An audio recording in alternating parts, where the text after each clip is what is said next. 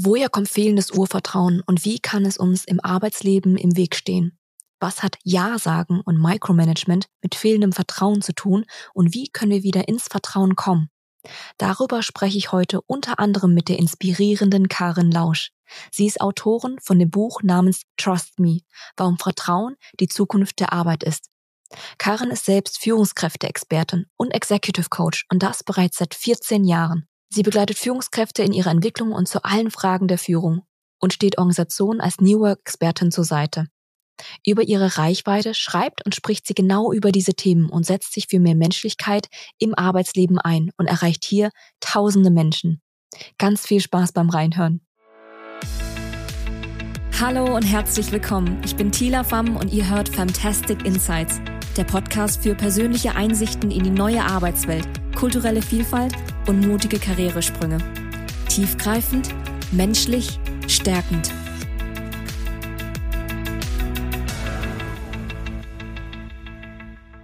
Liebe Karin, herzlich willkommen zum Podcast Fantastic Insights. Hi Tila, wie schön, dass ich dabei sein darf. Danke dir. Wir starten wie immer mit der ersten Frage. Und zwar wollen wir wissen, welche Lektion hast du bereits in jungen Jahren gelernt, von der du heute noch profitierst? Ich habe bereits in jungen Jahren gelernt, allein klarzukommen. Und ich würde sagen, ich profitiere heute davon und gleichzeitig ist es auch meine Herausforderung, nicht nur alleine klarzukommen. Mhm. Und das heißt so einerseits diese Selbstständigkeiten auf eigenen Beine Dinge anzugehen und ich, ich, vermute mal, die Schattenseite davon ist auch, um Hilfe fragen zu müssen, richtig? Also Hilfe annehmen zu können, oder wie meinst du das? Ja, genau. Also wenn du alleine klarkommst, warum solltest du das dann ändern, ne? Mhm. und das hat ja auch was mit Beziehungsfähigkeit zu tun. Also lasse ich mich auch auf andere ein, und lasse ich mich auch ganz bewusst mal darauf ein, verletzlich sein zu dürfen und nicht alleine klarzukommen. Und das reicht dann hin bis zu um Hilfe bitten, genau. Aber auch dahin, vieles kontrollieren zu wollen, was man nicht unbedingt kontrollieren kann. Ne? Von daher würde ich sagen, ich profitiere total von dieser Lektion. Meine Freundinnen sagen immer, ich sei so eine Art Überlebenskünstlerin. Ne? Also ich weiß, was zu tun ist. Ich, ich kann mich kümmern, irgendwie, ich komme klar. Die machen sich immer relativ wenig Sorgen um mich. Und gleichzeitig ist es aber natürlich auch ein Riesenantreiber innerlich, immer für sich sorgen zu müssen, immer allein klarkommen zu müssen. Und das kann einen natürlich auch echt erschöpfen. Das kann echt anstrengend sein, das immer zu denken, dass wir ohne Hilfe klarkommen müssen. Ja, und von daher ist das so ein bisschen mein innerer Konflikt vielleicht auch, der heute natürlich schon viel besser ist als früher. Also ich habe auch da schon viel gelernt, aber so ganz können wir ja nie aus unseren Mustern raus. Ne? Wir können immer nur unsere Beziehung dazu verändern. Mhm. Und Karen, wir haben uns ja auf deiner Buch-Release-Party in Hamburg kennengelernt, zum ersten Mal auch persönlich getroffen. Und dein Buch heißt ja Trust Me, ne? warum Vertrauen die Zukunft der Arbeit ist. Von all den Themen, die du hättest wählen können und worüber du hättest schreiben können. Warum hast du dich genau dafür entschieden, über Vertrauen zu schreiben? Warum ist dir das Thema so wichtig und hat das was mit deiner Lektion zu tun? Ach, das ist eine sehr schöne Frage. Ich habe mich dafür entschieden, weil es aus meiner Sicht der Ursprung aller Themen ist, über die ich so spreche. also der Kern hinter unheimlich vielen Themen, in denen es heute geht im Arbeitskontext, wenn es darum geht, wie flexibel können wir arbeiten, wie vereinbar kann Arbeit sein, dürfen wir selbstbestimmt arbeiten, dürfen wir Sinn erleben, suchen und finden, bekommen wir Freiheit bei der Arbeit, neue Art zu führen, Empathie, mehr auf den Menschen eingehen oder eben nicht, dann geht es im Kern immer um die Frage Vertrauen oder Misstrauen. Und ich glaube, genau deshalb habe ich darüber geschrieben. Das ist so der eine Grund. Und der andere Grund ist, ja, weil es eben mein ganz persönliches Thema auch ist. Und wir schreiben Bücher ja auch ähm, für uns selbst. Nicht selten für uns selbst, genauso wie wir Postings auf LinkedIn ja auch oft für uns selbst schreiben oder, ne? Also alles, was wir tun, tun wir ja auch immer ein Stück weit für uns selbst. Und deswegen war das Buch auch für mich nochmal so eine Entwicklungsreise. Das war mir am Anfang gar nicht so bewusst. Aber nachdem ich angefangen habe zu schreiben, ist mir irgendwann klar geworden, Ey, natürlich schreibe ich ein Buch zum Thema Vertrauen. Das ist so klar wie Kloßbrühe. Das ist so das Thema meines Lebens. Mhm. Aber das würde ich nicht sagen, dass mir das am Anfang klar war, sondern das ist mir erst gekommen. Und über dein Buch weiß ich ja auch und auch über das Live-Interview, das du geführt hast, du bist ja auch mit recht wenig Urvertrauen losgelaufen in diese Welt. Wie würdest du sagen, wie hat sich das gezeigt in deinem beruflichen Kontext vor allem? Ja, also in meinem beruflichen Kontext hat sich das interessanterweise gar nicht durch so viel Misstrauen gezeigt wie in meinem mhm. privaten Kontext. Das finde ich auch nochmal ganz spannend. Da hat es sich anders gezeigt. In meinem beruflichen Kontext hat es sich dadurch gezeigt, dass ich nicht das Vertrauen darin hatte, dass ich gut so bin, wie ich bin. Das heißt, ich habe immer gedacht, ich müsste so sein wie die anderen, weil wir uns einfach sehr unterschieden haben. Ne? Also ich war schon eine Exotin so mit meiner Geschichte bei den anderen, die haben eher profitiert ne, von den Netzwerken der Eltern, vielleicht auch von den finanziellen Mitteln, hatten irgendwie schon Weltreisen gemacht, hatten studiert und co. Und ja, ich hatte das irgendwie alles nicht und ähm, habe immer gedacht, ich kann hier eigentlich nicht richtig sein. Das, irgendwer hat irgendwo einen Fehler gemacht, dass ich hier bin. Und im Privaten, da war es anders.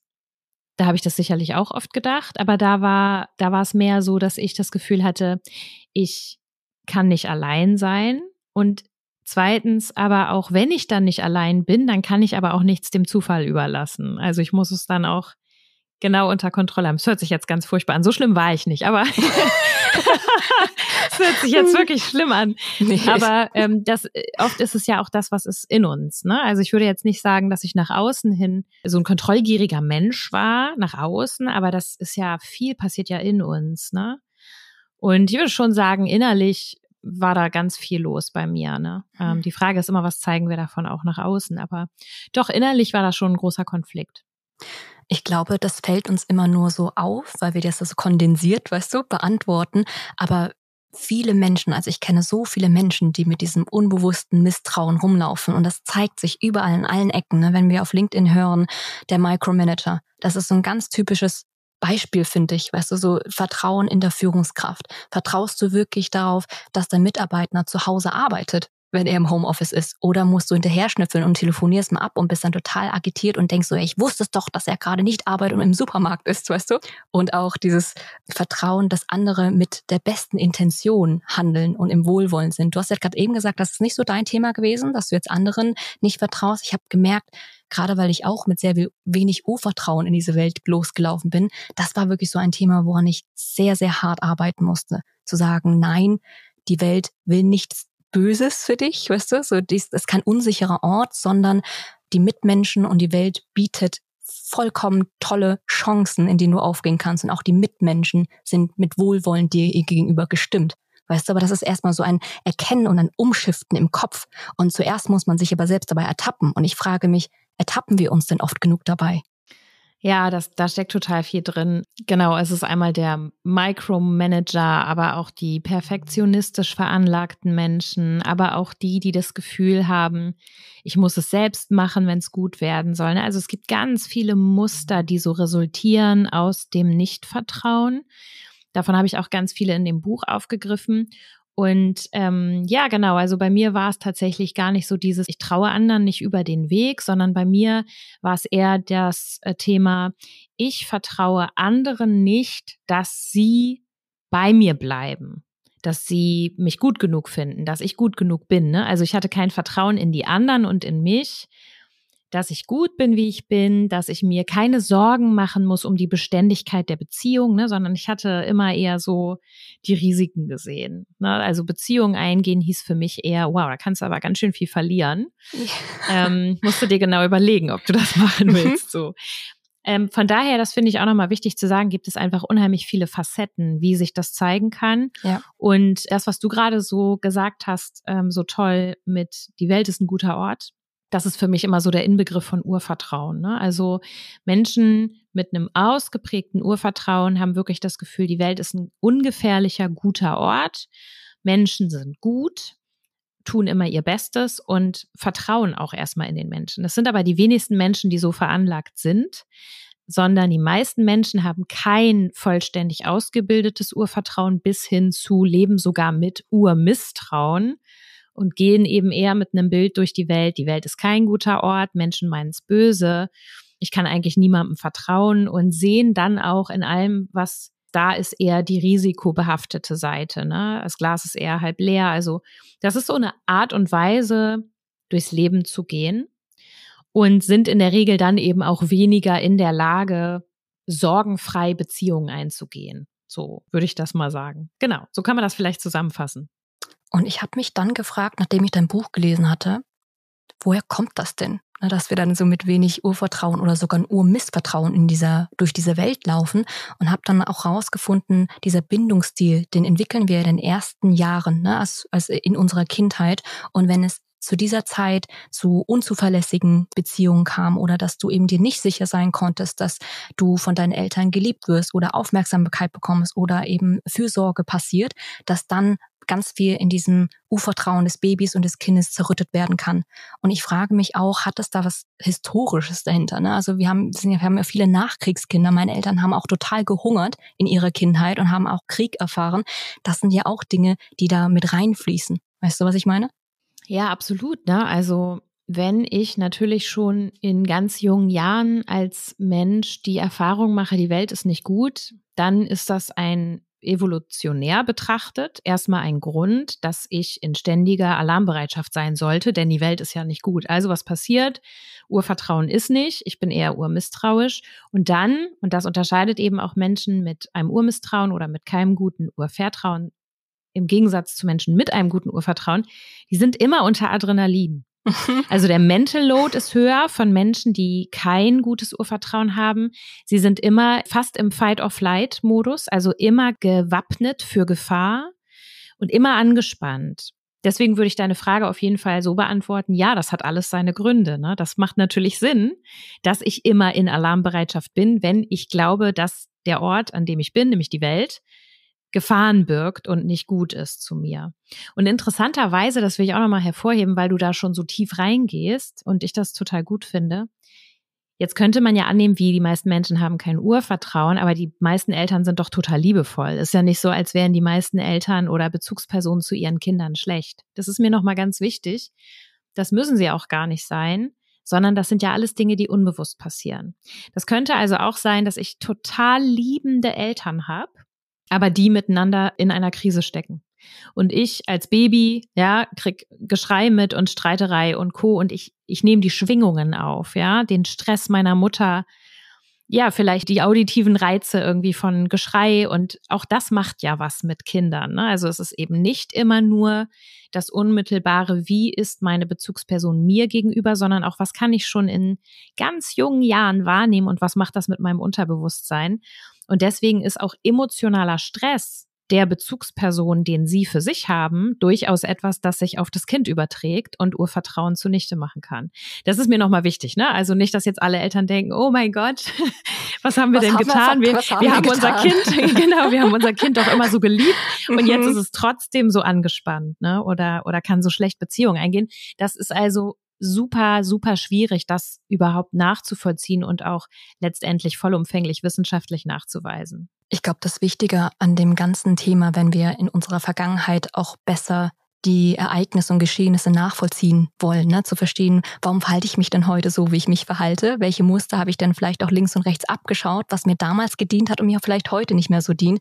Ich glaube, es ist so wichtig, da auch immer wieder so einen Schritt zurückzutreten und zu sagen, gerade so unsere Eltern in den meisten Fällen, die haben alles also besten Wissen und Gewissen gehandelt. Weißt du, was ich meine, Karin? Und meine Eltern haben jetzt auch genau. nicht viel richtig gemacht, so, aber sie konnten es halt auch nicht besser. Das sind die liebsten, liebendsten Eltern, die ich in meinem Umfeld kenne. Und trotzdem genau. ja. haben sie ein bisschen verkackt. Weißt du, was ich meine? So ganz liebevoll gemeint. Und ich darf jetzt das so ein bisschen ja. jetzt ähm, aufarbeiten und schauen, wie ich jetzt als erwachsene Person, weißt du, auch als Unternehmerin damit umgehe und wo ja. ich vor allem Dinge aber auch loslassen muss, die mir nicht mehr dienen. Genau das wollte ich damit sagen. Ne? Oft ist es einfach, sind es total indirekte Zusammenhänge und du kannst nicht direkt sagen, wer schuld ist. Ne? Da geht es ja auch gar nicht drum, sondern es geht eben immer darum, was hast du erlebt und ist das jetzt heute eigentlich für dich etwas, was förderlich ist oder hinderlich? Ne? Und wie gehst du damit um? Ja, mhm. genau, um, um, mal so ein bisschen die Wertung rauszunehmen. Mhm. Da fällt mir eine ganz witzige Situation ein. Das war so ganz am Anfang meiner Selbstständigkeit und ich hatte auf eine Unterschrift eines Kunden gewartet. Es ging um einen, ähm, um einen Auftrag, ähm, eine Beauftragung und er meinte, ich schickte das bis Montag zu, Tila. Und ich saß dann den ganzen Montag, weißt du, da relativ angespannt und habe dann so ein paar Mal mein Postfach gecheckt, weißt du, und es kam nichts, Karin, es kam nichts. Mein Mann, der die Ruhe in Person ist, im Vertrauen ist, meint so, ach, er hat das bestimmt vergessen im Stress. Kommt schon noch. Und ich meine dann so, nee, der Kunde, der springt ab der will nicht mehr. Ich spüre das in meinem Bauch. Mein Bauchgefühl sagt mir das. Und auch hier, dein Bauchgefühl kann dich auch verdammt trügen, weißt du, wenn du mit dieser Programmierung durch die Welt läufst. Und daran habe ich erstmal gemerkt, bis ich erstmal verstanden habe, auch das ist gerade wieder so eine typische Situation, wo ich mein Verhalten wieder mal so ein bisschen ähm, moderieren darf und wieder ins Vertrauen kommen darf, weißt du, mich wieder mit dem vertrauenden Anteil von mir verbinden darf, weil es bringt gar nichts, sich an einem Montag zu stressen. Und siehe da, tatsächlich hatte mein Kunde es einfach nur vergessen. Weißt du, und der ganze Stress drumherum war umsonst. I feel you. Ja, super, genau. Wunderschönes Beispiel. äh, genau dafür, dass der Film vor allen Dingen in unseren Köpfen abläuft und dass das, was wir denken, vor allen Dingen erstmal unsere gefühlte Lebensrealität ist und oft nicht viel mit der eigentlichen Realität zu tun hat.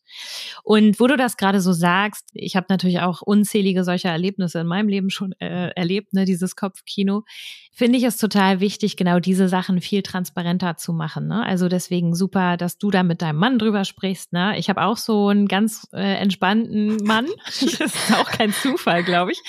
Das ergänzt sich natürlich total. Und ich finde es so wichtig, die Dinge einfach kenntlich zu machen, mhm. ne? die eigene Unvollkommenheit kenntlich zu machen, transparent zu machen und genau über diese Dinge zu sprechen, weil es ja schon einen Riesenunterschied macht, ob wir das mit uns selbst ausmachen, im stillen Kämmerlein und diesen Kampf kämpfen, den wir einfach schon immer kämpfen, oder ob wir das mit Menschen teilen, die uns eben auch eine ganz andere Seite der Wahrnehmung, die sie vielleicht haben, spiegeln können und uns da so ein bisschen rausholen können, liebevoll. Ne? Also so nach dem Motto, wenn, wenn die innere Zweiflerin wieder durchkommt und denkt, äh, na klar will der Kunde nicht, ich bin ja auch überhaupt nicht gut genug und so. Hat wahrscheinlich drei andere Angebote und die sind irgendwie alle besser gebildet und weiß ich nicht und ne, so. Das würde ich mir dann denken dann ist es total hilfreich, einfach mal zu sagen, guck mal, das denke ich gerade, was hältst du davon? Und dass dich dann mal jemand liebevoll, aber bestimmt kneifen kann und sagen kann, so, das ist doch völliger Quatsch jetzt, ne? Komm, das wird schon. Ja. Hast du weitere Tipps und Methoden, Karin, die jetzt, weißt du, eine Person anwenden könnte, wenn die Person spürt, da ist gerade fehlendes Vertrauen in mir. Also wir müssen ja auch hier wahrscheinlich differenzieren. Ne? Ist es fehlendes Selbstvertrauen oder Vertrauen in die Welt? Aber so ganz konkrete, operationalisierbare Tipps, ja, also ich würde auf jeden Fall sagen, dass darüber sprechen ist auf jeden Fall Number One Tipp, weil es so, so verbindet auch, ne? Die Verletzlichkeit zu zeigen. Und ich erzähle an der Stelle ein Beispiel immer sehr gern, weil das auch für mich so eine Erkenntnis war. Und zwar hatten wir das erste virtuelle Meeting. Also wir, das sind dann die Menschen, die in meinem Buch mitgeschrieben haben. Anna Weber und Johanna Geisler und Benjamin Rolf und äh, Michael Trautmann und Swantje Almers und so. Und wir haben uns getroffen und irgendwann, ich glaube, Swantje war es, die dann sagte, so Mensch, Karin, du kannst uns ja auch schon mal was schicken von dem Manuskript. Und es war wirklich in einer Phase, in der das Manuskript noch ein, ich glaube, Nora Dietrich würde sagen, shitty Draft war. ein Work in Progress. ja, genau. Und da habe ich sofort gemerkt, da kam wieder meine innere Zweiflerin hoch und dieser Glaubenssatz, oh Gott, das ist überhaupt nicht gut genug. Ich habe ja auch einen ausgeprägten Imposter, über den ich im Buch ja auch schreibe.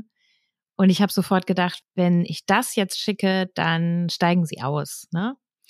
Und es gibt ja jetzt zwei Möglichkeiten. Ich kann das jetzt schlucken und irgendwie versuchen, dem Ganzen aus dem Weg zu gehen. Oder was auch immer schön ist, äh, Kompetenzsimulation, ne? also Vortäuschen völliger Selbstsicherheit, so, obwohl es einem innerlich überhaupt nicht gut geht. Das ist ja auch viele Jahre sehr propagiert worden. Davon halte ich gar nichts.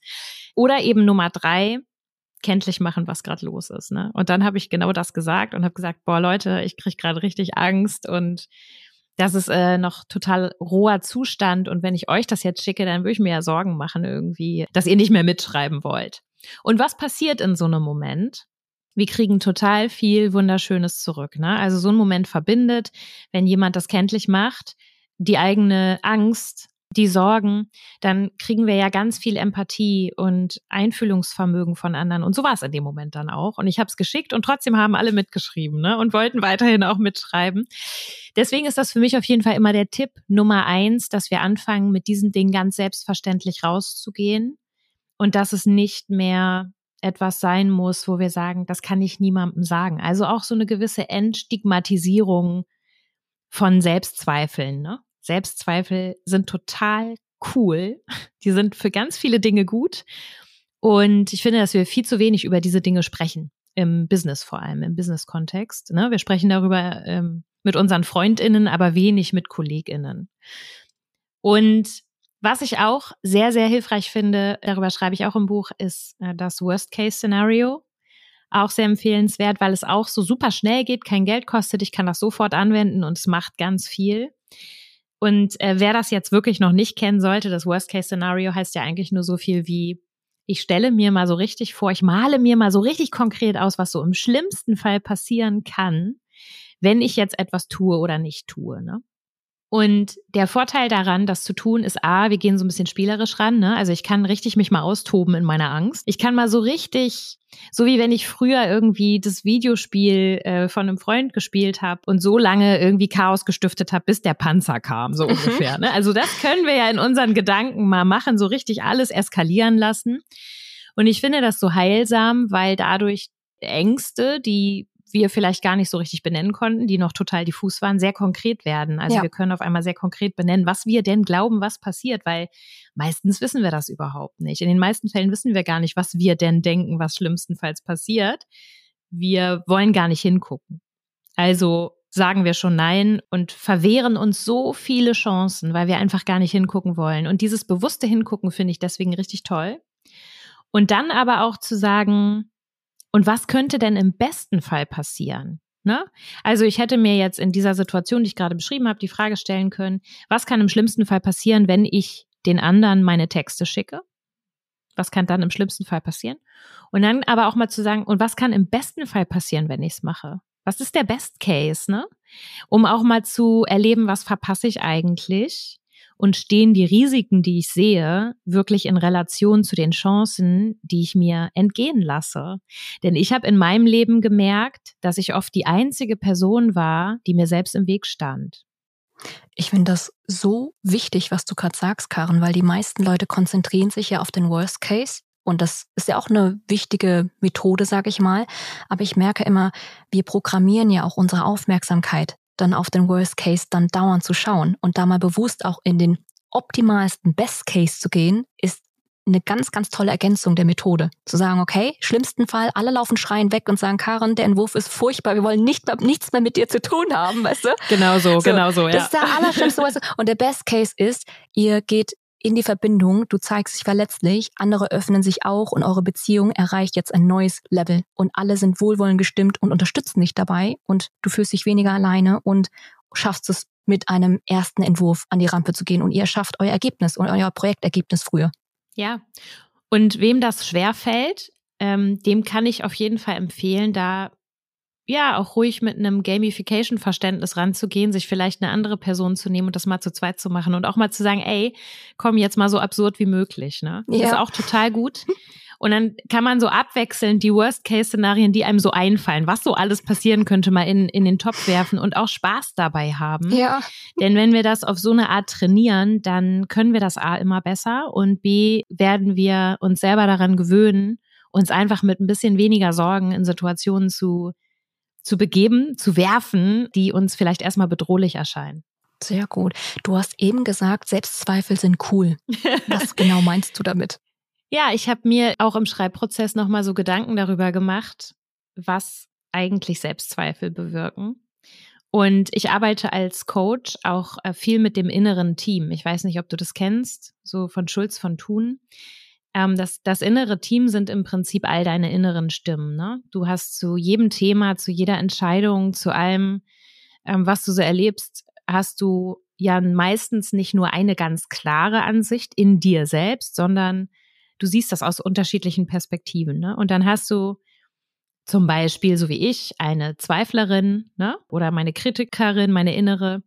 Vielleicht hast du eine Perfektionistin, vielleicht hast du eine Menschenliebhaberin, vielleicht hast du eine Rampensau. Ne? Also es gibt ja so ganz unterschiedliche Anteile der Persönlichkeit, mhm. die durchaus auch mal Zielkonflikte miteinander haben so und Interessenskonflikte. Das heißt, wir selber funktionieren wie ein Team.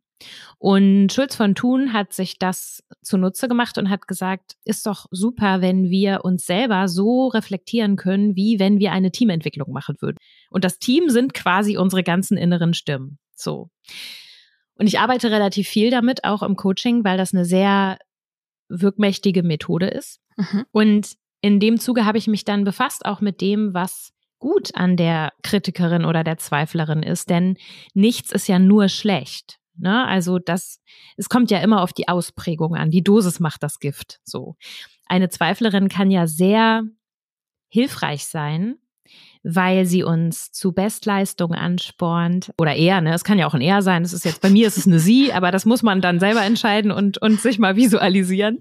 Und eine Kritikerin oder Zweiflerin kann nochmal die Stimme im Gewissen sein, die sagt, hey, guck da nochmal drauf, da geht noch was. Ne? Also durchaus ja auch was Positives, solange es nicht in eine völlige Übertreibung und in Perfektionismus endet. Und eine Zweiflerin kann mir auch ein gutes Signal dafür geben, dass ich vielleicht gerade im Begriff bin, Großes zu wagen. Ne? Und dass ich mir nochmal bewusst darüber werde, dass ich meine Komfortzone verlasse. Bis hin zu, die Zweiflerin kann mir signalisieren, hey, da droht Gefahr oder ne, sei vorsichtig. Mhm. Und deswegen finde ich, dass Selbstzweifel nicht nur negativ konnotiert sein sollten, sondern durchaus positiv. Es kommt eben immer auf die Dosis an. Denn wenn ich so gar keine Zweifel an mir hätte, dann wäre ich ziemlich überheblich wahrscheinlich und hätte auch kein realistisches Bild von mir und meiner Leistung. Ne? Dann würde mir wieder die, die reflektive Seite fehlen. Und das meine ich mit Selbstzweifel sind erstmal cool. Wir brauchen die auch. Wir müssen uns nur bewusst darüber werden, wann das Pendel umschlägt und wir so geraten in unnütze Grübeleien und uns selbst zerfleischen, weil wir irgendwie denken, das hätten wir jetzt aber wieder besser machen können. Das ist dann die destruktive Seite und die Übertreibung. Und da kann man sehr gut mitarbeiten, wenn man eben nicht sagt, ich darf das jetzt gar nicht mehr machen, die Stimme muss gehen, ne? Weil ich meine, wir feuern ja auch nicht einfach ein Teammitglied, so ist es eben auch mit dem inneren Team, sondern es geht mehr darum zu gucken, wie kann meine innere Zweiflerin gut ihre Potenziale entfalten und in diesem Team wirksam sein und ihr und ihren Platz finden, ne? Und wann übernimmt sie gerade auch zu viel Raum ein, wo sie vielleicht mal ein bisschen in den Hintergrund treten sollte, richtig? Weil jemand anderes mal in den Vordergrund kommt. Genau. Als du gerade das Thema Übertreibung angesprochen hattest, Karen, kam mir so der Gedanke, ich arbeite ja gern mit einer Psychometrik, Lumina Spark zusammen und da wird ganz genau diese Übertreibung gemessen. Und wir alle haben Übertreibungen, wo wir ein bisschen zu viel des Guten werden, wo wir ein bisschen von, ne, also logisch ist super, wenn du aber zu logisch bist, kalt logisch bist, ist es halt übertrieben. Empathisch ist super. Wenn du aber so empathisch bist, dass du dich gar nicht mehr abgrenzen kannst, also abgrenzen kannst und zu viel Mitgefühl hast, ist es auch nicht mehr förderlich. Und da ist zum Beispiel eine Dimension, das ist ähm, bis hin zu der Hang vermitteln bis Ja sagend, also bis zu harmoniebedürftig sein, dass du eben auch kein Nein, kein Konflikt im Raum aushalten kannst. Und ich merke, das korreliert ganz oft bei meinen Klientinnen, also gerade primär bei Frauen tatsächlich, weil sie nicht im Vertrauen daran sind, dass wenn sie jetzt Nein sagen würden, dass die anderen Personen immer noch sie mögen würden und nicht weggehen würden. Das hat mich so ein bisschen daran erinnert, was du am Anfang gesagt hattest. Ne? So bleiben die Leute auch bei mir. Und ich habe das tatsächlich rausgefunden, dass das so ein wiederholendes Muster bei uns Frauen ist. Zu sagen, wir sagen sehr oft Ja und wir grenzen uns nicht ab, einfach um den Konflikt zu meiden und auch das Risiko zu reduzieren, dass wir Leuten nicht mehr gefallen und Leute uns verlassen könnten oder vielleicht in irgendeiner Art und Weise gering schätzen oder weniger achten könnten oder uns für weniger kompetent halten könnten. Und da mal tiefer reinzugehen und sich erstmal über seine eigenen Übertreibung bewusst zu werden und dann herauszufinden, was sind meine Trigger? Wann komme ich in diese Übertreibung? Weil es gibt immer ganz konkrete Events, die passieren. Und wie kann ich mich bewusst daraus moderieren? Wie kann ich diesen Space ne, zwischen dem Stimulus und meiner Reaktion, meinem Film, meinem Muster, den ich schiebe, ein bisschen vergrößern, um bewusster zu handeln? Ja, absolut. Also diese Dosis, ne, mit der wir Dinge nutzen oder eben sie uns nutzen, also die Kontrolle übernehmen. Damit arbeite ich auch schon sehr, sehr lange, auch in Bezug auf Wertequadrate und Co. Und mhm. ich kann das nur unterstreichen, was du sagst. Es geht niemals darum, ich bin nicht gut oder verkehrt oder ich muss irgendwas mir abtrainieren, sondern es geht immer darum, was ist förderlich daran, was ist hinderlich daran und wie kann ich die Ausprägung ein bisschen regulieren. Ne? Ja. Das ist genau das. Und ähm, beispielsweise zu diesem Thema Ja sagen, es allen Menschen recht machen, da habe ich auch so viel gelernt, denn genau durch diese Angst früher, Menschen werden mich verlassen, wenn ich es ihnen nicht recht mache, habe ich natürlich auch total destruktive Muster entwickelt. Und heute bin ich ein Mensch, der sehr gerne Nein auch sagt, ne? Und der das richtig kultiviert hat und das richtig zu schätzen weiß, das Nein sagen, weil ich weiß, was für Möglichkeiten auch dadurch freigesetzt werden. Aber das musste ich erst lernen. Ne? Heute genieße ich das total. Hm, was hat dir da konkret geholfen, Karin? Das ist ja auch ein krasser Sprung. Es machen. Okay, einfach öfter Nein sagen. Genau, es mhm. wirklich machen. Da habe ich für mich wirklich gesagt, ich erinnere mich immer wieder daran, ich probiere das jetzt aus und habe ja. Erfahrungen gesammelt. Und natürlich hat mir auch geholfen, jetzt in meinem speziellen Fall, die ganze Ausbildung, die ich gemacht habe mit der Zeit, also das systemische Coaching. Jede Ausbildung, die ich gemacht habe, war super stark auch gefüllt mit Inhalten zur Selbstreflexion. Ne? Das heißt, Trainerausbildung, Coachausbildung, Organisationsberaterausbildung. Du kennst das auch, ne? Man reflektiert sich wirklich bis sonst wohin selbst, ja? Also bis du wirklich das Gefühl hast, okay, ich habe mich fünfmal durch mich selbst durchgebohrt. Und das hat natürlich auch geholfen, irgendwann zu verstehen, auch diese Bildung zu verstehen. Ganz viel davon bin ich und nicht die andere Person und ähm, das sind meine Glaubenssätze und so weiter. Aber grundsätzlich, was am meisten geholfen hat, ist es einfach zu tun und positive Erfahrungen zu erleben, die die limitierenden Glaubenssätze so peu à peu überprogrammieren, ne? so umprogrammieren, überschreiben. Das finde ich hilft und deswegen ist es so wichtig, dass wir uns trauen, Dinge auszuprobieren. Ich habe eine Managerin begleitet. Bei ihr war das wirklich sehr, sehr extrem ausgeprägt. Also ich habe sie ja wirklich sukzessive auch getrackt. Also wir haben alle zwei Wochen gesprochen, um den Erfolg zu sehen. Also hast du es geschafft, mal Nein zu sagen? Und da kam jedes Mal, Tila, ich habe es nicht geschafft. Ich konnte es nicht. Ich habe mich in dem Moment so ohnmächtig gefühlt und da kam wieder mein reflexartiges Ja. Und am Ende war ich die Einzige, die noch bis 20 Uhr da war und gearbeitet hat. Und oftmals, wir wollen ja große Veränderungen, dass wir wieder auch Richtung so Behavioral Change, große Veränderungen, radikale Veränderungen machen. Und wir sind dann hingegangen und wir haben es noch kleiner gemacht, sagen, okay, wenn du noch nicht Nein sagen kannst, kannst du dann irgendwie Ja Komma, aber sagen das nächste Mal. Sehr schön. Oder kann ich dir irgendwie heute Abend erst Bescheid sagen, ein bisschen Raum zu schaffen? Oder ja, aber das bedeutet, ich bräuchte Unterstützung XYZ. Ja, aber dann kann ich die andere Aufgabe nicht in der Form so intensiv bearbeiten. Also, dass man das so ein bisschen an Bedingungen koppelt, dass man so ein bisschen sich lernt abzugrenzen und Bedingungen überhaupt zu verhandeln, ne? also in den Konflikt zu gehen. Und das haben wir dann sehr erfolgreich probiert und da steigern wir uns. Also ich merke immer, ne, es ist so gar nicht mal so einfach, ganz oft einfach zu sagen, ach, mach doch einfach mal. Je nachdem, wie tief das in uns selbst verankert ist, geht das manchmal nicht so gut. Deswegen einfach runterbrechen.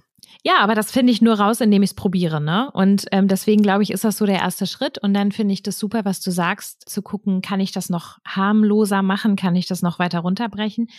Vielleicht in dem Kontext noch wichtig, dieses Mach es allen recht ist ja so einer von, von fünf Antreibern, über die ich im Buch auch geschrieben habe, die Thomas Harris entwickelt hat. Und die beziehen sich auf die Transaktionsanalyse und da geht es so darum, dass wir alle, also alle Menschen, alle fünf Antreiber in uns haben, in unterschiedlicher Ausprägung. Und einer davon ist eben, mach es allen recht, der andere ist, mach schnell, sei perfekt, streng dich an. Ich glaube, ich hatte sie jetzt alle, ich bin mir nicht ganz sicher. Aber es sind auf jeden Fall fünf. Mhm. Und über die habe ich auch im Buch geschrieben. Und die kommen auch wieder aus unserer Sozialisation. Nämlich, was haben wir denn so gelernt als wir klein waren? Wofür wurden wir gelobt? Wofür wurden wir vielleicht bestraft? Wo haben wir gemerkt, ich werde geliebt, wenn? Ne? Ja. Wenn ich mich besonders angestrengt habe, dann war es besonders viel wert. Oder wenn es besonders gut war, also eher in die perfektionistische Richtung. Oder wenn ich immer brav war, ne? also es allen recht gemacht habe. Oder wenn ich ganz stark war, ne? keine Tränen vergossen habe. Und diese Lebensskripte, diese Antreiber, die speichern wir ab und glauben dann, dass wir eben dann liebenswert sind, wenn wir die Dinge so tun. Und daraus resultieren diese Muster. Ja. Also daraus kann ein ausgeprägter Perfektionismus entstehen oder jemand, der immer stark sein will und niemanden an sich ranlässt. Ne, ich spreche jetzt bewusst in Übertreibung. Es gibt da natürlich auch wieder jede Abstufung. Aber das sind schon Typologien, die es uns so ein bisschen einfacher machen sollen, uns da rein zu versetzen und reinzudenken. Und was ich in dem Kontext super wichtig finde, ist eben in Erlaubern zu denken. Ne? Also wenn das eine mein Antreiber ist, mach es allen recht. Wie viel es nicht recht machen, kann ich mir erlauben? Und in dem Kontext, weil du jetzt auch gerade gesagt hast, es ist halt manchmal schwer, es einfach zu machen, hilft es, sich zu erlauben, darüber zu sprechen. Das finde ich auch nochmal eine schöne Abstufung. Auch da wieder Transparenz. Ich könnte ja auch, wenn mir jemand eine Frage stellt und ich will eigentlich nicht, aber neige schon wieder dazu, Ja zu sagen, könnte ich auch einfach sagen, weißt du was? Ich merke, ich will eigentlich schon wieder Nein sagen, aber bin schon wieder in Versuchung, Ja zu sagen, weil ich habe echt ein Thema damit, es Menschen recht machen zu wollen. Und mir fällt das schwer, Nein zu sagen aber ich will das jetzt auch üben. Ich könnte das ja sagen, aber das tun auch die wenigsten von uns, ne? sondern entweder machen wir es der anderen Person recht und fühlen uns schlecht oder wir stoßen die andere Person gefühlt vor den Kopf und fühlen uns schlecht, ja. statt einfach mal darüber zu sprechen. Und meine Erfahrung ist auch da, dass andere Menschen sehr verständnisvoll reagieren, wenn wir so viel von uns preisgeben und sagen, oh, okay, du kämpfst da gerade selber einen inneren Kampf, hey, das kann ich voll verstehen. Also ich habe Verständnis, ne? Und ähm, deswegen sich mal zu erlauben, das zu teilen, finde ich auch noch einen sehr schönen Ansatz. Die Laura von der Gröben nannte das so schön Name it to tame it. Ja. Also es zu benennen, um es so ein bisschen zu besänftigen, weil man ja selbst so viel Druck daraus nimmt. Ne? Du musst da nicht mehr irgendwas da spielen und auch irgendwie vor, also inszenieren, sondern du sprichst es aus und dadurch wird es so radikal transparent und nimmt aber so den Druck vom Kessel. Das finde ich sehr, sehr schön. Genau, und das hat ganz viel mit Vertrauen zu tun, um jetzt nochmal den Bogen zu machen zum Thema, weil wir glauben, dass wir nur dann liebenswürdig sind, wenn wir uns so verhalten. Also ich glaube irgendwie innerlich, ich bin nur dann liebenswert, wenn ich es allen recht mache. Und dann das Vertrauen in mich und auch andere zu haben, dass ich das auch anders machen darf und trotzdem ein liebenswerter Mensch bin. Das hat wieder ganz viel so mit dem Urvertrauen und meiner Vertrauensfähigkeit zu tun und das darf ich üben. Ich glaube, die Nora Dietrich wird an der Stelle auch sagen, sie hatte mit mir den Anxious High Performer besprochen. Ne, und davon sehen wir auch ganz, ganz viel in unserer Wirtschaft, in unserer LinkedIn-Bubble. Menschen, die extrem, extreme Meilensteine erreichen, extrem wirklich Erfolg vorweisen, aber im tiefen Innern eben nicht so sehr mit, also Selbstvertrauen gesegnet sind, wie man jetzt eigentlich vermuten müsste. Ne? Die sind eher sehr verunsichert im Innen und beziehen eben einen Teil ihres vor allem aktiven Selbstwertgefühls ganz stark über die Leistung und definieren sich auch ganz stark über den Erfolg. Ich glaube, darüber kann ich selbst, weißt du, einen Roman schreiben. War so ein Riesenteil meiner Karriere, bis ich erstmal verstanden habe, nee, das führt mich nicht zu einem erfüllten und, und auch erfolgreichen, nach meiner Definition erfolgreichen Leben. Absolut. Und das ist ganz nah dran eben an diesem Imposter. Ne? Also äh, dann ist es auch nicht mehr weit zu denken, wenn ich nicht wirklich jeden Tag beweise, dass ich es kann, ja. dann muss ich selber schon glauben, ich bin eine Hochstaplerin. Deswegen muss ich mir selber jeden Tag beweisen, dass ich keine Hochstaplerin bin, so ungefähr. Ne? Das ist dann nicht mehr weit entfernt davon. Ich kenne das auch, diese Züge. Und ähm, ja, super wichtig, deswegen natürlich auch für Führungskräfte an der Stelle immer mal zu gucken, wen habe ich eigentlich so im Team, ne? Und welche mhm. Antreiber spielen da eigentlich eine Rolle? Warum leistet jemand, wie leistet jemand besonders gut und wie kann ich als Führungskraft die Menschen im Team unterstützen? Und da mhm. gehören genau solche Dinge natürlich auch dazu.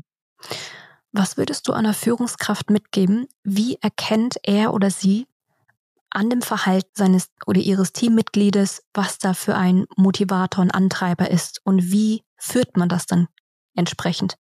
Ja, also es ist äh, natürlich immer zu pauschal zu sagen, ich kann das wirklich an den Verhaltensweisen erkennen, ne? weil mhm. dadurch, da gibt's einfach, wie gesagt, zu viele Abstufungen und zu viele Kombinationen auch. Ne? Also ich kann aus meiner Erfahrung erzählen, ich habe die Antreiber in Kombination, die beiden ausgeprägtesten, sei perfekt und mach schnell.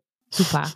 Funktionieren richtig gut zusammen. Und da schreibe ich auch gern mit. Ne? Kann ich da mal noch meine Unterschrift mit draufsetzen?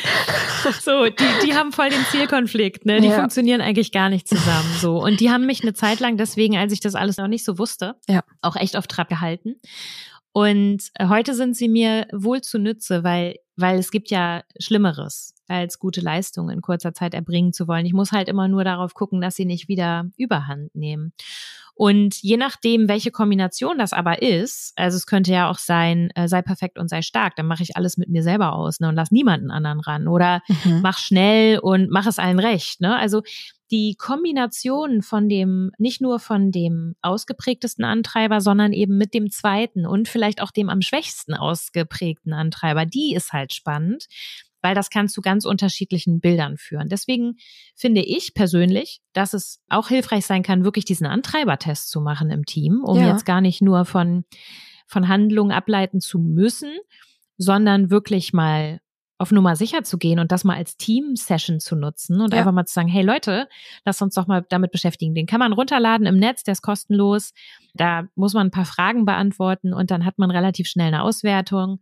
Und natürlich ist das ein Hinweis. Ne? Das sind niemals Tatsachen, Fakten, keine ärztliche Diagnose, die braucht man ja auch nicht, aber es ist eben natürlich immer zu beachten, dass das Typologien sind, dass sie uns einen Hinweis geben wollen darauf, was in uns besonders präsent und ausgeprägt ist. Ja, sich damit dann mal auseinanderzusetzen und mal zu gucken, welche Antreiber haben wir im Team auch und welche fehlen uns vielleicht total. Ne? Das kann sehr aufschlussreich sein. Und dann habe ich als Führungskraft den Vorteil, dass ich direkt mit meinen Leuten darüber reden kann und nicht vermuten muss, wer sind die wohl oder welchen Antreiber haben die wohl. Ne? Es gibt Menschen, bei denen das sehr leicht zu erkennen ist, aber es gibt eben auch welche, da ist das durch die Kombination allein durch den Charakter oder die Taten relativ schwierig. Und wenn ich das jetzt als Führungskraft weiß, ich habe da jetzt ein Team-Event initiiert und wir alle haben den Test gemacht und mein Team besteht so aus vielleicht zwei Drittel an Menschen, die vor allem immer Perfektion anstreben und es besonders schnell machen wollen. Und der Rest besteht aus, ich will stark sein und es allen recht machen. Geht die Kombination überhaupt? Ich weiß es nicht. Was mache ich dann mit diesem Wissen? Also wahrscheinlich wieder in Dialog gehen, Nakan, aber was ziehen wir dann raus als Team und vor allem ich auch als Führungskraft? Äh, ja, ganz kurz, das geht voll gut. Also ja. es allen recht machen zu wollen und stark sein zu wollen, passt total gut, ne? Okay. Weil das würde bedeuten, du bist für alles und jeden da und hast eine Schulter für jeden, aber selber gönnst du dir keinen Moment der Schwäche. Ne? Also dann würde sogar für dich das bedeuten, selber schwach zu sein, nicht nur deinem Antreiber zu widersprechen, sondern auch noch andere Menschen dazu zu zwingen, für dich da zu sein. Das würde also auch noch deinem zweiten Antreiber widersprechen. Also ja, gibt es. Und es gibt da auch Kombinationen, ja, die man echt beobachten muss, ne? weil sie einfach auch einen wirklich erschöpfen können. Und ich würde sagen, das wäre so eine. Mhm. Ähm, so, so eine Kombination. Ne? Und zu deiner anderen Frage, ja, was mache ich dann? also erstmal herzlichen Glückwunsch zu so einer Kombination. und, ähm, und ich würde sagen, das Gute daran ist ja, es liegt auf dem Tisch. Das finde ich erstmal gut, ne? Also es liegt erstmal auf dem Tisch und das gesamte Team ist jetzt in der Verantwortung zu gucken, hey, okay, was machen wir denn jetzt damit? Mhm. Und das finde ich ist eigentlich die Chance daran. Und auch da geht es, glaube ich, darum, erstmal zu gucken im Dialog, woran merken wir das denn? Ne? Also das eine ist ja der Test und dann mal zu gucken, ja, okay, was ist denn typisch für uns? Also woran merken wir das denn, dass wir an der Stelle im Team einen sehr großen Hang zu Perfektionismus haben? Ne? Was können wir uns denn da mal erlauben, um es anders zu machen? Wo können wir uns weniger erlauben? Das kann so befreiend sein. Oder wo merken wir im Team denn, dass wir einen sehr großen Hang haben, es anderen recht zu machen? Ja, das könnte sich zum Beispiel so äußern, dass im Team auch die Führungskraft wenige sagen Nein und man wird irgendwie mit immer mehr überschüttet, ne? Und kommt immer mehr ins Struggeln und schafft es einfach nicht, den StakeholderInnen irgendwie die Stirn zu bieten. Die HR-Abteilung, die immer Ja sagt. Ja, könnte zum Beispiel sein. Ne? Und dann einfach zu sagen, okay, wie können wir einen Mechanismus im Team einbauen, der es uns ermöglicht, dass wir vielleicht die Arbeit priorisieren, damit wir auch gar nicht Nein sagen müssen, sondern damit wir mit StakeholderInnen ganz sachlich diskutieren können. Zum Beispiel Kanban, ne? guck mal, so viel ist drin. Ja. Ihr wollt jetzt noch was, wir müssen aber erstmal was fertig machen, bevor das reinkommen kann. Also so, dann habe ich irgendwie so einen Umleitungsmechanismus geschaffen ne? und muss nicht mehr das Gefühl haben, wir sind jetzt die Bösen, die andere vor den Kopf stoßen, sondern hey, das ist unser System. Und so gibt es für die unterschiedlichen Profile eben ganz unterschiedliche Möglichkeiten, was man so machen kann. Aber der erste Schritt ist auf jeden Fall der Dialog und auch die Leichtigkeit. Also diese Leichtigkeit zu sagen, es liegt jetzt auf dem Tisch, lass uns mal drüber lachen, lass uns mal drüber sprechen, das sind wir, ne? Welche Chancen hat das und wo sind aber auch einfach unsere Herausforderungen und wie können wir die eigentlich abpuffern? Klasse, finde ich richtig, richtig gut. Und auch diesen humoristischen Teil, weißt du, mit reinzubringen. Es muss ja nicht immer eine ganz, ganz strikte und schwere Intervention sein, weißt du, wo wir uns alle die Nackenhaare ausstellen und jetzt mit so mit, mit ganz viel Anspannung reingehen, sondern nein, ja. wie können wir das so richtig auch spaßig machen, dass auch unserem Teamgefühl fördert, sagen, hey, guckt mal, wir sind schon ziemlich krass perfektionistisch und eigentlich müssen ja. wir nicht noch bis 12 Uhr nachts diese Ausschreibung bis ins Detail noch perfektionieren, sondern wie können wir uns A vorher ne, besser strukturieren und B, wann ist eigentlich genug, wo können wir uns auch erlauben, mal mit einem nur 95 Prozent Stand an die Rampe zu gehen. Ja, und das würde ich sowieso sagen. Ne? Humor und Leichtigkeit ist echt ja. der Schlüssel zu allem. Und es gibt ja zum Beispiel auch Elmo, ich weiß nicht, ob du Elmo kennst, ne? dieser rote Typ aus der Sesamstraße, mhm. dieses rote Fellmonster ja. aus der Sesamstraße. und Elmo steht so in der agilen Arbeit für Enough, let's move on und wird wirklich auch als Puppe in Meetings genutzt und so, ne? Wenn man merkt, guck mal, wir haben uns hier schon wieder in kleinteiligen Wortklaubereien verloren oder so. Lass mal weitermachen, wir haben den Fokus verloren. Und ich könnte ja jetzt auch einfach sagen, als Team, wenn wir super perfektionistisch veranlagt sind und uns shitty Drafting eher schwer fällt, sondern wir wollen dann immer gleich Hochglanzvariante produzieren in höchster Vollendung, dann könnte ich ja auch sagen, lass uns mal so ein Elmo einführen, weil enough, let's move on könnte ja auch heißen, ey, es ist gut genug, um weiterzumachen. Ja. Und so kann ich spielerisch an diese Sachen gehen was meistens viel leichter zu verdauen ist, als wenn wir immer gleich in unsere tiefen psychologischen Abgründe gucken müssen. So, ne? Deswegen, also das würde ich auf jeden Fall empfehlen, möglichst mit Spaß und Leichtigkeit an die Sache zu gehen. Mhm. Sehr schön. Karin, mich würde jetzt noch interessieren, weil für mich ist immer noch so ein bisschen die personifizierte Rolle von Misstrauen ist immer noch der Micromanager, so typischerweise für mich. Was würdest du einem Micromanager mitgeben? Wie kann diese Person sich mehr in Vertrauen üben, loslassen lernen, wie auch immer, um die Kultur positiv zu formen? Das ist auch eine sehr schöne Frage. Ähm, huh, also der Micromanager oder die Micromanagerin, auch da, ne, ich sag's einfach nochmal der Form halber, die sind ja auch alle total unterschiedlich ja. und deswegen gibt's nicht so die eine Lösung, aber auch da finde ich, dass es total cool ist, Mechanismen einzuführen im Team, die dieses Micromanagement umleiten und abpuffern. Ne? Und auch da, ihr merkt schon immer gleicher Mechanismus, erstmal drüber sprechen hilft. Ne? Also wenn, wenn die Person selber erstmal realisiert, okay, ich habe einen Hang dazu, und man dann gemeinsam auch drüber lachen kann und sagen kann, oh, jetzt wird's, jetzt kommt hier wieder deine Kontrollipaberei durch, ne? Und ich kann dich liebevoll kneifen als meine Führungskraft, dann ist das so viel wert. Und dann kann ich auch dem Team sagen, hey, bitte macht mich darauf aufmerksam, wenn mit mir wieder die Pferde durchgehen, ne? Ja, ihr habt auch die Erlaubnis, ne? Genau, ihr habt die unbedingte Erlaubnis, bitte tut das. Und da so Mechanismen zu entwickeln, ist total hilfreich. Und das zweite ist auch methodisch, prozessual Dinge zu entwickeln, die helfen. Und da finde ich beispielsweise Akzeptanzkriterien total toll. Ne? Die kommen auch eher so aus der Erarbeitung von User Stories. Also Anwendungsfälle, die wenn die in der IT programmiert werden, meistens irgendwie so Akzeptanzkriterien brauchen, also Gütekriterien, wie soll es denn am Ende sein? Ja.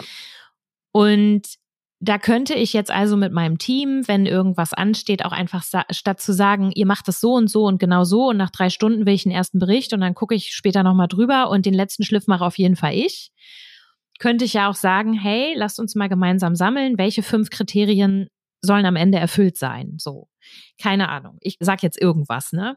Also es soll gut verständlich sein. Es soll äh, für die und die Zielgruppe geeignet sein. Es soll für so und so viel Kosten machbar sein. Ja, also so kann ich aus ganz unterschiedlichen Gesichtspunkten einfach sagen, das ist ein Akzeptanzkriterium. Wenn das am Ende erfüllt ist, dann hat man alles richtig gemacht. Und so lasse ich aber den Weg dahin total offen und überlasse den Menschen, die sich viel besser damit auskennen, nämlich dem Team mit der Expertise. Und was sie genau tun und wie sie das genau tun, bleibt ihnen überlassen. Und da muss ich mich dann auch raushalten. Solange aber am Ende meine Akzeptanzkriterien, die ich mit dem Team vereinbart habe, erfüllt sind, habe ich irgendwie so eine Sicherheit, ne, an die kann ich mich halten, weil oft ist ja das Thema von Micromanagement, es muss am Ende einer Qualität entsprechen, da spielen so Ängste eine Rolle und Sicherheitsmechanismen und auch Perfektionismus und Qualität kann ich wunderbar durch gemeinsam getragene Akzeptanzkriterien im Team sichern. Ja, und vor allem messbar machen. Ich habe damals viel mit Akzeptanzkriterien in IT-Projekten gearbeitet und da gab es auch so einen schönen Begriff Definition of Done. Genau. What's the definition of done? Weißt du, und da mal sich die Zeit zu nehmen und nicht schon voreilig in ein Projekt zu springen, sondern sich zurückzunehmen und sagen, wir nehmen uns jetzt die Zeit als Team, wir machen Workshops dazu und wir klabüstern das aus, damit ihr auch versteht, was die definition of done ist. Und dann verspreche ich aber, also löse meinen Teil dazu ein und sage, ich nehme mich zurück und lasse euch laufen. Genau. Ich finde, das ist ein sehr, sehr schönes Bild. Cool. Ja. Karen, wir kommen jetzt so langsam zum Schluss. Gibt es etwas im Kontext Vertrauen, Führung und Kultur, worüber wir noch nicht gesprochen haben und was dir noch wichtig wäre anzusprechen? Da machst du gerade noch mal ein ganzes Universum auf. Irgendwas, was jetzt wirklich, wo du sagst, also die Folge kann nicht enden, wenn ich das nicht noch mitgegeben habe. Ja, da muss ich jetzt echt überlegen. Mhm. Also gute Frage. Vielleicht eine Sache, die so generell sich zumindest nochmal auf das bezieht, was wir heute besprochen haben. Ne? Es gibt ja unheimlich viel zu diesem Thema, was wir auch sicherlich noch besprechen könnten, wenn wir Zeit hätten, weil dieses Thema einfach so groß und so allgegenwärtig ist. Ne? Ich habe es ja am Anfang gesagt, als du mich gefragt hast, warum eigentlich das Thema Vertrauen. Da habe ich ja gesagt, naja, weil es am Ende der Kern von fast allem ist, worüber wir sprechen und der Kern von Beziehungen. Und deswegen gibt es noch super viele Themen. Aber ich finde, wenn ich jetzt so unser Gespräch reflektiere, wie man das zusammenfassen kann und was wichtig ist, dann ist es die Akzeptanz, mich so anzunehmen, wie ich bin. Das hat mir in meinem Leben mit dem Setting, wie ich nun mal aufgestellt bin in puncto Vertrauen, den meisten Push gegeben, zu sagen, ich kämpfe nicht dagegen, wie ich bin. Das habe ich nämlich sehr lange gemacht. Und als ich das gemacht habe, hatten mich meine limitierenden Glaubenssätze eher unter Kontrolle. Und als ich angefangen habe, das anzunehmen, wie ich bin, da konnte ich eigentlich erst davon profitieren. Also da haben sich die positiven Seiten eher gezeigt. Und ich bin mit viel mehr Leichtigkeit durchs Leben gegangen. Und ich glaube tatsächlich, Akzeptanz ist ein Schlüssel zu einem viel, viel besseren Leben. Und da ist es dann erstmal auch egal, wie wir aufgestellt sind, ob wir eher ganz viel vorzuweisen haben, wenn es um gutes Urvertrauen geht, oder eben nicht. Aber wenn ich mich akzeptiere, so wie ich bin und wenn ich die Dinge annehme, so wie sie sind, dann kann ich erst die Vorteile nutzen. Und wir sollten einfach generell versuchen, weniger Zeit damit zu verschwenden, die Anteile unserer Persönlichkeit, die wir nicht mögen, zu bekämpfen, ja. sondern sie eher anzunehmen und uns damit zu beschäftigen, was gut daran ist und wie wir sie für uns nutzen können. Das sind so schöne Weisheiten, die du mit uns teilst, Karin. Ich habe tausend Ideen noch dazu und ich glaube, dann wäre die Podcast-Folge noch um drei Stunden länger. Aber ich halte jetzt mal meinen Mund an der Stelle, lass es aber mal wirken auf alle Zuhörerinnen und auch auf mich und würde tatsächlich zu der Abschlussfrage kommen. Und zwar, die stelle ich gerne allen Gästen nochmal. Unsere Arbeitswelt wird immer digitaler, technischer und schnelllebiger. Stell dir vor, du hast die Möglichkeit, eine radikale Veränderung in der Arbeitswelt herbeizuführen, um mehr Menschlichkeit zu fördern. Wie sähe das konkret aus? Jetzt kommst du hier nochmal mit so einem Klopper um die Ecke. ich dachte, okay. das ist ein schöner Rausschmeißer, oder? ja, voll. Ich muss weg. ja, also in meinem Buch habe ich mich damit beschäftigt, ob Vertrauen eigentlich etwas ist, was uns bewiesen werden muss und was andere gewinnen müssen. Das ist ja etwas, was so oft im Business-Kontext sehr gerne gesagt wird. Ne? Also Vertrauen muss man sich verdienen okay. und jemand muss mein Vertrauen gewinnen. Ich hatte sogar mal eine Coachie, die gesagt hat, ihre Führungskraft hat ihr in ihre Zielvereinbarung reingeschrieben, sie muss das Vertrauen ihrer Führungskraft gewinnen. Okay. Das fand ich sehr missbräuchlich, ehrlicherweise. Denn das ist ja eine totale Willkür. Ne? Also wann hast du mein Vertrauen gewonnen? Das entscheide ja nur ich. Und darauf will ich hinaus, wenn ich etwas tun könnte für mehr Menschlichkeit im Arbeitskontext, dann würde ich gerne, glaube ich, diesen Glaubenssatz, Vertrauen muss man sich verdienen, gerne streichen aus den Köpfen. Denn ich habe auch im Buch geschrieben, Vertrauen ist eine Entscheidung. Und nur ich allein bestimme darüber, wem ich mein Vertrauen schenke. Das muss sich niemand verdienen, das muss auch niemand erwirtschaften, sondern das erste Vertrauen, der Vertrauensvorschuss, das ist eine Entscheidung. Der hat auch nichts mit Vertrautheit zu tun oder so, sondern ich kann von jetzt auf gleich entscheiden, wenn ich jemanden kennenlerne, dass ich der Person erstmal vertraue. Ja. Das hat nur mit mir selber zu tun und damit, wie ich aufgestellt bin. Und dadurch wird unfassbar viel möglich. Dadurch können Menschen über sich hinaus wachsen. Wenn Menschen Vertrauen bekommen und wenn man Menschen vielleicht auch mehr zutraut als sie sich selbst, dann können sie über sich hinauswachsen. Es waren in meinem Leben auch immer die Momente, in denen ich über mich hinauswachsen konnte, wenn da Menschen waren, die mir viel zugetraut haben und die viel in mir gesehen haben, mehr als ich selbst.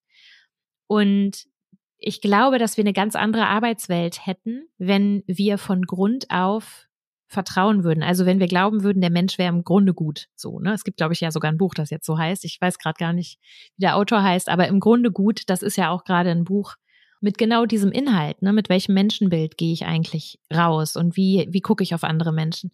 Und wenn wir uns einfach dafür entscheiden würden, Menschen erstmal zu vertrauen und dann zu sehen, was daraus entsteht, dann würde viel, viel mehr Menschlichkeit im Arbeitskontext herrschen. Und natürlich muss dann ein Vertrauensvorschuss bestätigt werden. Ja, er darf nicht enttäuscht oder missbraucht werden. Ja. Aber ihn zu geben, das muss sich niemand verdienen, sondern das sollten wir grundsätzlich tun. Sehr, sehr schön, Karin. Ich habe gerade noch überlegt, es ist ja vor allem so dieser typische Vertrauensvorschuss, den du ja gerade ansprichst, ne? in Interaktion zu gehen und erstmal ins Vertrauen zu gehen, aber auch, womit sich, glaube ich, Menschen mit weniger Urvertrauen vielleicht schwerer tun, ist, wenn eine Situation zweierlei auslegbar ist. Das heißt, eine Situation könnte sowohl das Positive heißen, dass jemand einfach nur es versäumt hatte, weil es uns nicht böse gemeint hat, oder die Situation könnte auch bedeuten, dass jemand dir was Schlechtes wollte. Und in solchen Situationen, wo du im Zwiespalt bist, entscheide ich mich jetzt für das Vertrauen oder entscheide ich hier das negative Szenario anzunehmen und eher ins Misstrauen zu gehen und das Spielchen mitzuspielen, dann dich ganz bewusst für das Vertrauen zu entscheiden. Also auch wohl wissend, dass du dich hier potenziell ja verletzlich machen könntest, ne, weil die Situation zweierlei auslegbar ist. Ich glaube, die Welt wäre dann auch ein besserer Ort, wenn wir das immer öfter bewusst entscheiden würden. Ja, absolut.